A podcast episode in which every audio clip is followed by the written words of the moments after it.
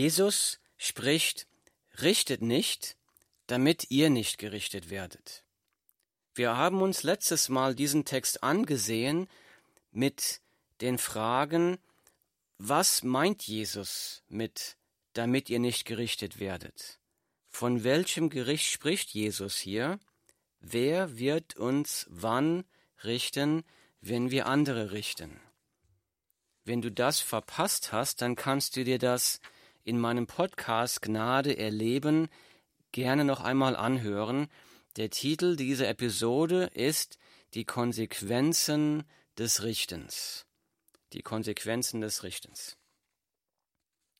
Jetzt wollen wir uns diesen Text aber von einer anderen Perspektive anschauen. Wir wollen uns jetzt anschauen, was meint Jesus mit richtet nicht. Wir wollen uns jetzt dazu die Fragen stellen, was genau hat Jesus damit gemeint? Was bedeutet es zu richten? Wie kann man frei werden von dem Drang, andere zu richten? Dazu möchte ich erst einmal hier die Worte von Jesus aus der Bibel vorlesen. Ich lese. Richtet nicht, damit ihr nicht gerichtet werdet. Denn mit demselben Gericht, mit dem ihr richtet, werdet ihr gerichtet werden. Und mit demselben Maß, mit dem ihr anderen zumesst, wird auch euch zugemessen werden. Was siehst du aber den Splitter im Auge deines Bruders, und den Balken in deinem Auge bemerkst du nicht? Oder wie kannst du zu deinem Bruder sagen, Halt, ich will den Splitter aus deinem Auge ziehen, und siehe, der Balken ist in deinem Auge. Du Heuchler, zieh zuerst den Balken aus deinem Auge, und dann wirst du klar sehen, um den Splitter aus dem Auge deines Bruders zu ziehen.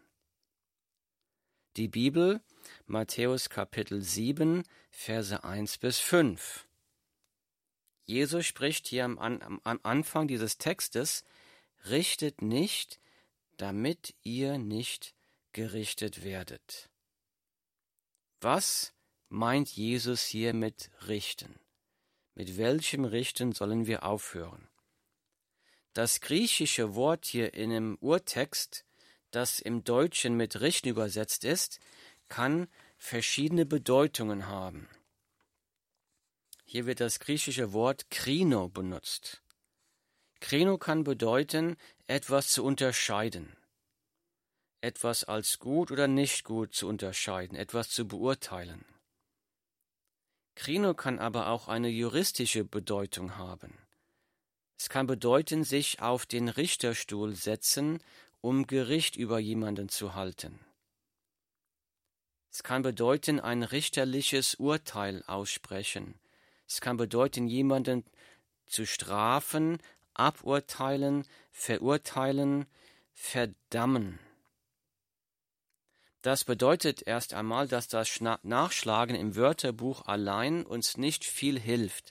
Wir müssen uns den Kontext anschauen, um zu verstehen, was welche Art von Richten Jesus hier verurteilt. Ich lese, richtet nicht, damit ihr nicht gerichtet werdet, denn mit demselben Gericht, mit dem ihr richtet, werdet ihr gerichtet werden, und mit demselben Maß, mit dem ihr anderen zumesst, wird auch euch zugemessen werden.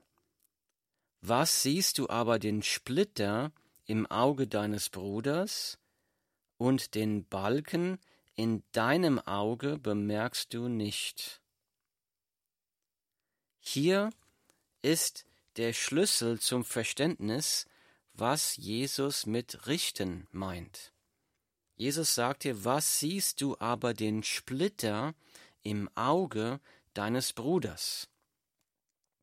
Splitter, das Wort im Urtext hier ist das Wort Karphos, das bedeutet ein winziger Fremdkörper, ein Staubkörnchen.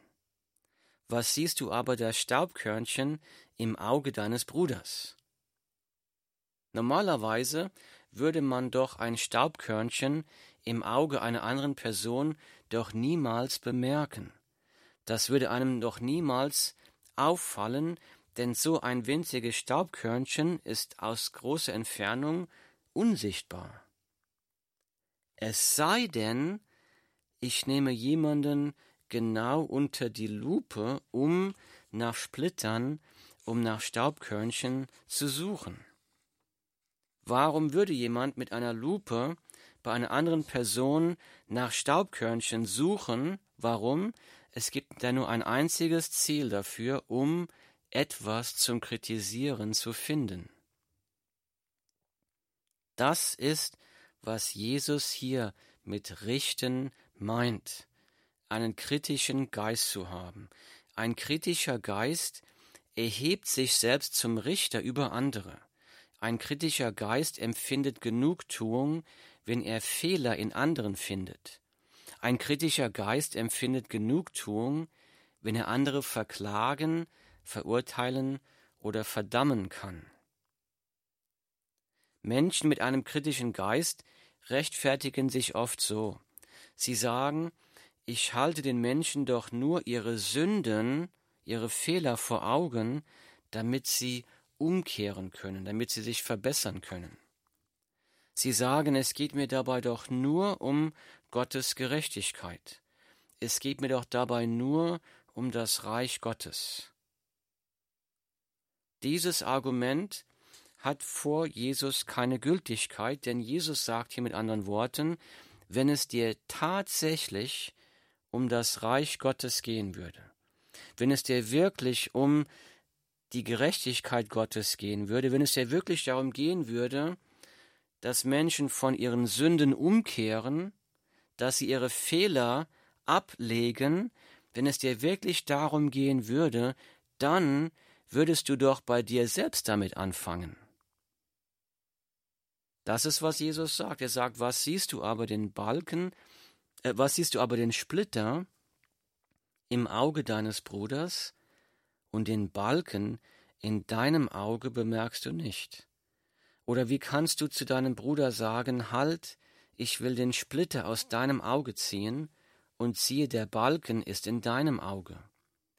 Du Heuchler, zieh zuerst den Balken aus deinem Auge, und dann wirst du klar sehen, um den Splitter aus dem Auge deines Bruders zu ziehen. Das sind die Worte von Jesus Christus aus der Bibel, Matthäus Kapitel 7, Verse 3 bis 5. Jetzt muss ich mir die Frage stellen, habe auch ich einen kritischen Geist? Woran kann man erkennen, ob man einen kritischen Geist hat? Dazu muss sich jeder, auch du vielleicht, die folgenden harten Fragen stellen. Fällt mir überwiegend immer zuerst das Schlechte auf. In Personen oder in Situationen fällt mir überwiegend zuerst immer das Schlechte auf. Kritisiere ich mehr, als ich lobe, als ich ermutige. Rede ich überwiegend schlecht von anderen, rede ich überwiegend schlecht von Situationen. Bin ich oft am Meckern, verbringe ich mehr Zeit damit, andere niederzureißen, als sie aufzubauen, als sie zu ermutigen.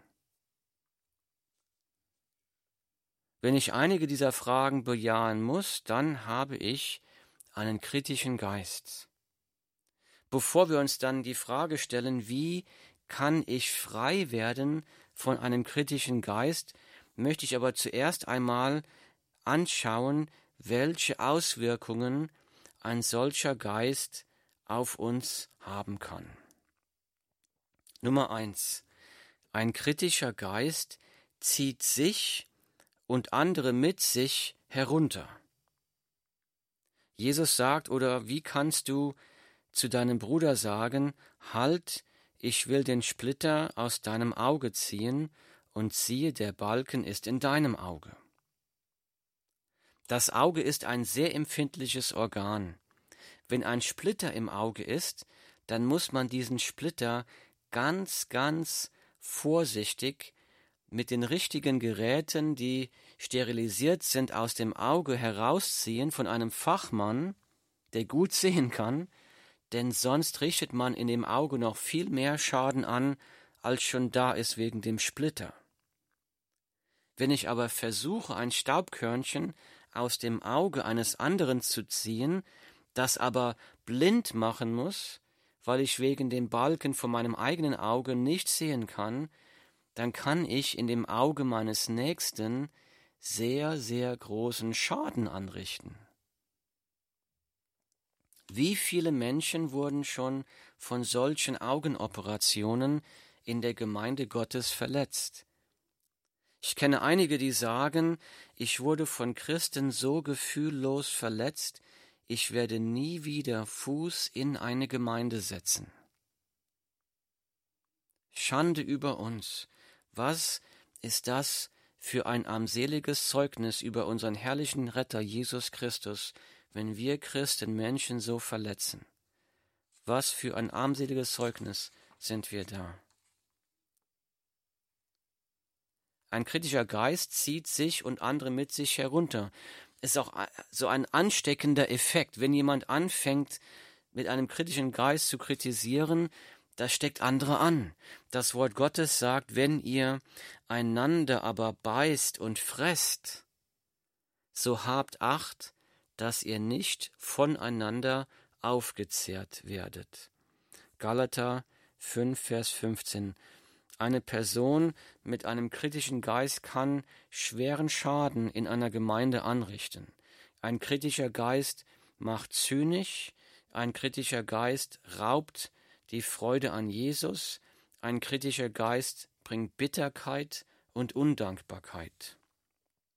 Nummer eins, ein kritischer Geist zieht sich und andere mit sich herunter. Nummer zwei, ein kritischer Geist erhebt sich über Gott. Das Wort Gottes sagt, einer nur ist der Gesetzgeber, der die Macht hat zu retten und zu verderben. Damit ist Gott gemeint. Einer nur ist der Gesetzgeber, der die Macht hat zu retten und zu verderben. Jetzt geht's weiter im Text hier. Wer bist du, dass du den anderen richtest? Jakobus 4,12. Hier sagt das Wort Gottes, es ist nur Gottes Macht. Nur Gott gibt das Gesetz, nur Gott kann retten, nur Gott kann verderben. Wer bist denn du, dass du dich dadurch auf Gottes Richterstuhl setzt, durch das Richten? Wenn ich mir das Recht nehme, mit einem kritischen Geist über andere zu richten, zu verdammen, zu verurteilen, dann setze ich mich auf den Richterstuhl Gottes. Dann erhebe ich mich über Gott. Das Wort Gottes sagt an anderer Stelle, wer bist du, dass du den Hausknecht eines anderen richtest? Er steht oder fällt seinem eigenen Herrn. Römer 14,4. An anderer Stelle sagt die Bibel, du aber, was richtest du deinen Bruder? Oder was verachtest du deinen Bruder? Wir werden ja alle vor dem Richterstuhl des Christus erscheinen. Römer 14, Vers 10. Das bedeutet, so einen, einen kritischen Geist zu haben, sich das Recht zu nehmen, andere Menschen zu verurteilen, zu verdammen, ist eine stolze Anmaßung gegen Gott.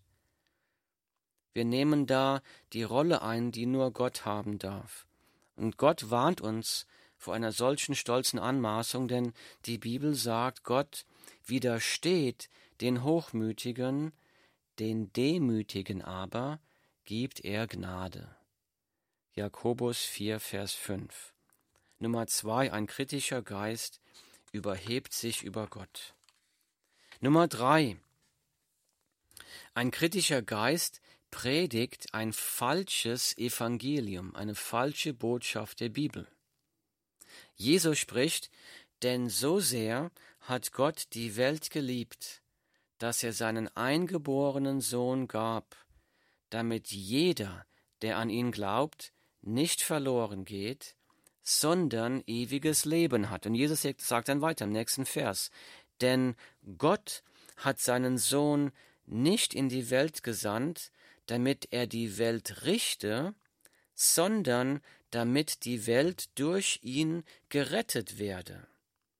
Johannes 3, 16 und 17. Jesus sagt, denn Gott hat seinen Sohn nicht in die Welt gesandt, damit er die Welt richte, sondern damit die Welt durch ihn gerettet werde. Ja, Jesus kam beim ersten Kommen vor 2000 Jahren, kam er, um die Welt von der Sünde zu retten. Jesus wird eines Tages wiederkommen. Bei seinem Wiederkommen wird er als Richter kommen, dann wird er die Welt richten. Aber soweit ist es noch nicht. Das erste Kommen war, um Sünder von ihren Sünden zu retten und nicht um sie zu richten. Wir sollen Jesus immer ähnlicher werden. Wir sollen so sein wie Jesus. Er kam nicht um zu richten, er kam um zu retten. Wir sollen auch diese frohe Botschaft verkünden an andere. Und so frage ich mich selbst, wie nehmen die Leute um mich herum mich wahr? Kennen Sie mich als jemanden, der die frohe Botschaft von Jesus Christus verkündigt? Als jemanden, der sagt, Jesus ist auch für dich gestorben? Als jemanden, der sagt, auch du kannst bei Jesus die Vergebung der Sünden empfangen? Zu kennen als jemanden, auch du kannst bei Jesus ein neues Leben, einen neuen Anfang anfangen? Oder nehmen mich die Leute wahr als jemanden, der andere Menschen kritisiert, runtermacht, verklagt, verurteilt und verdammt. Wenn ich andere verurteile, wenn ich andere verdamme, dann sage ich, dann sage ich praktisch, diese Person kann nicht mehr umkehren. Jesus kann diese Person nicht mehr retten, Jesus will diese Person nicht mehr retten, das ist dann eine Lüge, eine, eine falsche eine falsche Aussage, dann, dann predige ich ein falsches Evangelium, denn Jesus sagt selbst, denn Gott hat seinen Sohn nicht in die Welt gesandt, damit er die Welt richte, sondern damit die Welt durch ihn gerettet werde. Nummer drei, ein kritischer Geist predigt ein falsches Evangelium. Wir haben uns jetzt angeschaut, was bedeutet es, zu richten, einen kritischen Geist zu haben. Wir haben uns jetzt angeschaut, was sind die Konsequenzen, die Auswirkungen eines kritischen Geistes auf dein, auf mein Leben. Jetzt kommt die letzte und die wichtigste Frage. Wie werde ich frei von einem kritischen Geist? Wie werde ich frei von dieser Sünde? Nummer eins. Bekenne diese Sünde vor Gott. Wenn du merkst, dass du einen kritischen Geist hast, dann bekenne das als Sünde vor Gott. Sage, Vater, bitte vergib mir, denn ich habe einen kritischen Geist. Ich erkenne, das ist eine Sünde gegen dich. Das Wort Gottes, die Bibel, gibt uns eine wunderbare Zusage. Die Bibel sagt, wenn wir aber unsere Sünden bekennen, so ist er treu und gerecht, dass er uns die Sünden vergibt und uns reinigt von aller Ungerechtigkeit. 1. Johannes 1.9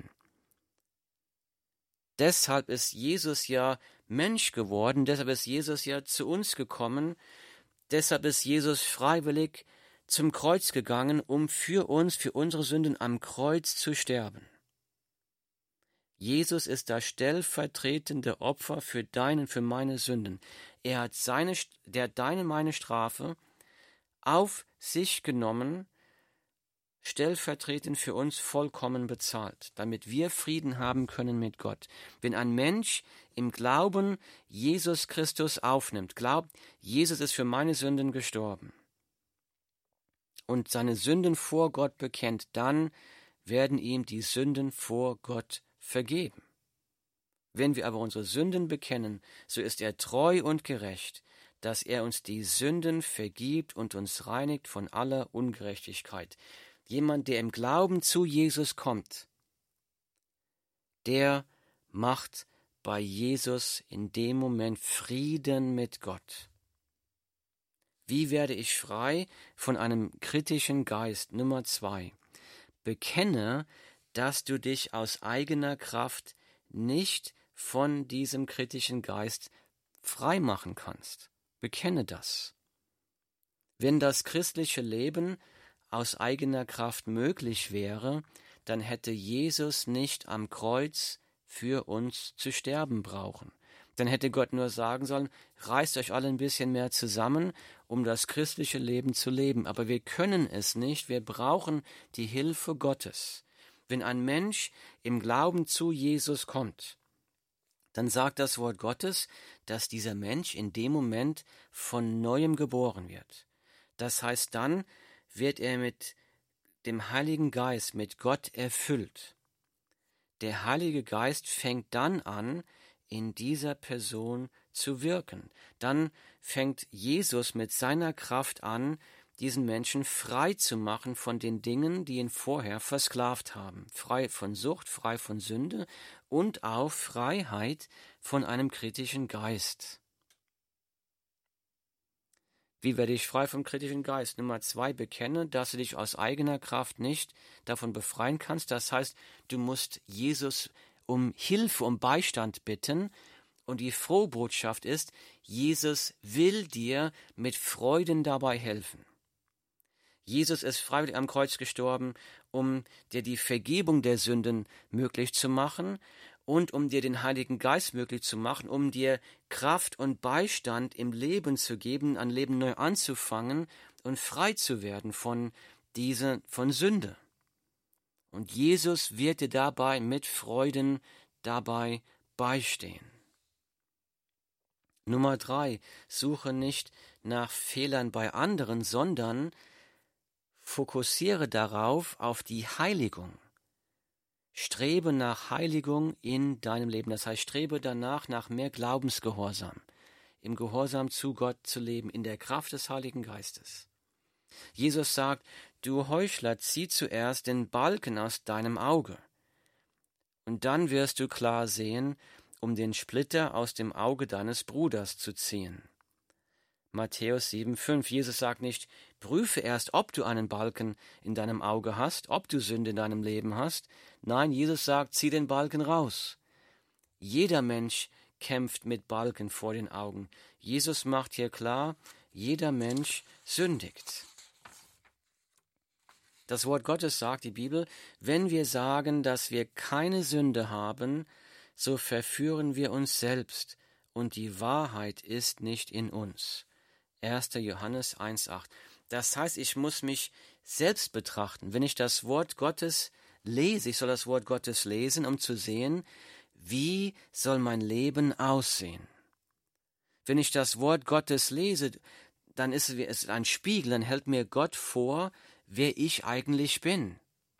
Wenn ich mich ganz ehrlich betrachte, dann erkenne ich, wie sehr ich noch auf die Gnade Gottes in Jesus Christus angewiesen bin denn ich erkenne noch, ich habe immer noch Sünde in meinem Leben. Dann erkenne ich, wie geistlich arm ich vor Gott immer noch dastehe, dass ich mich immer noch aus eigener Kraft nicht vor Gott gerecht machen kann, dass ich immer noch nicht das christliche Leben aus eigener Kraft leben kann, dass ich immer noch die Vergebung der Sünden brauche, die Jesus mir am Kreuz ermöglicht hat, dass ich immer noch die Kraft des Heiligen Geistes brauche, die Jesus mir durch seine Auferstehung ermöglicht hat, dann erkenne ich, dass ich vollkommen abhängig bin von der Gnade, die Gott mir tagtäglich in Jesus Christus anbietet. Je mehr ich erkenne, wie vollkommen abhängig ich von Gottes Gnade bin, je mehr werde ich erkennen, wie abscheulich es ist, wenn ich andere Menschen verurteile und verdamme. Die Gemeinde ist kein Gerichtssaal, um Menschen zu verurteilen. Die Gemeinde ist kein Ort, wo, um Menschen zu verklagen, zu verurteilen oder zu verdammen. Die Gemeinde ist wie ein Wartezimmer beim Arzt. Wenn ich zum Arzt gehe und ich warte im Wartezimmer, dann weiß ich, dass jeder, der da um mich herum sitzt, irgendwie eine Krankheit hat. Einer hat's am Fuß, einer hustet, der andere hält sich den Kopf. Ich weiß, jeder hier braucht einen Arzt, genauso wie ich. Jeder hier braucht genauso die Heilung, die Vergebung, die Gnade und die Hilfe, die Jesus anbietet. Und genauso ist es in, der Gemeinde. wer in der Gemeinde sitzt, ich weiß genau, jeder hier, der in der Gemeinde ist, der braucht die Heilung, er braucht die Vergebung, die Gnade, die Hilfe, den Beistand von Jesus, genauso wie ich.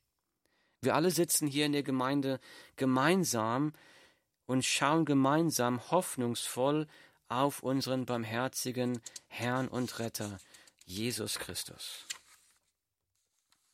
Wie werde ich frei von einem kritischen Geist? Nummer vier, durch Dankbarkeit. Danke Gott. Das Wort Gottes sagt im Übrigen, ihr Brüder, alles, was wahrhaftig, was ehrbar, was gerecht, was rein, was liebenswert, was wohllautend, was irgendeine Tugend oder etwas Lobenswertes ist, darauf seid bedacht. Philippa 4, Vers 8. Das heißt, das Wort Gottes sagt, schaut nicht auf die Dinge, die ihr kritisieren wollt, schaut auf die wunderbaren Gnadendinge, die Gott vor euch getan hat.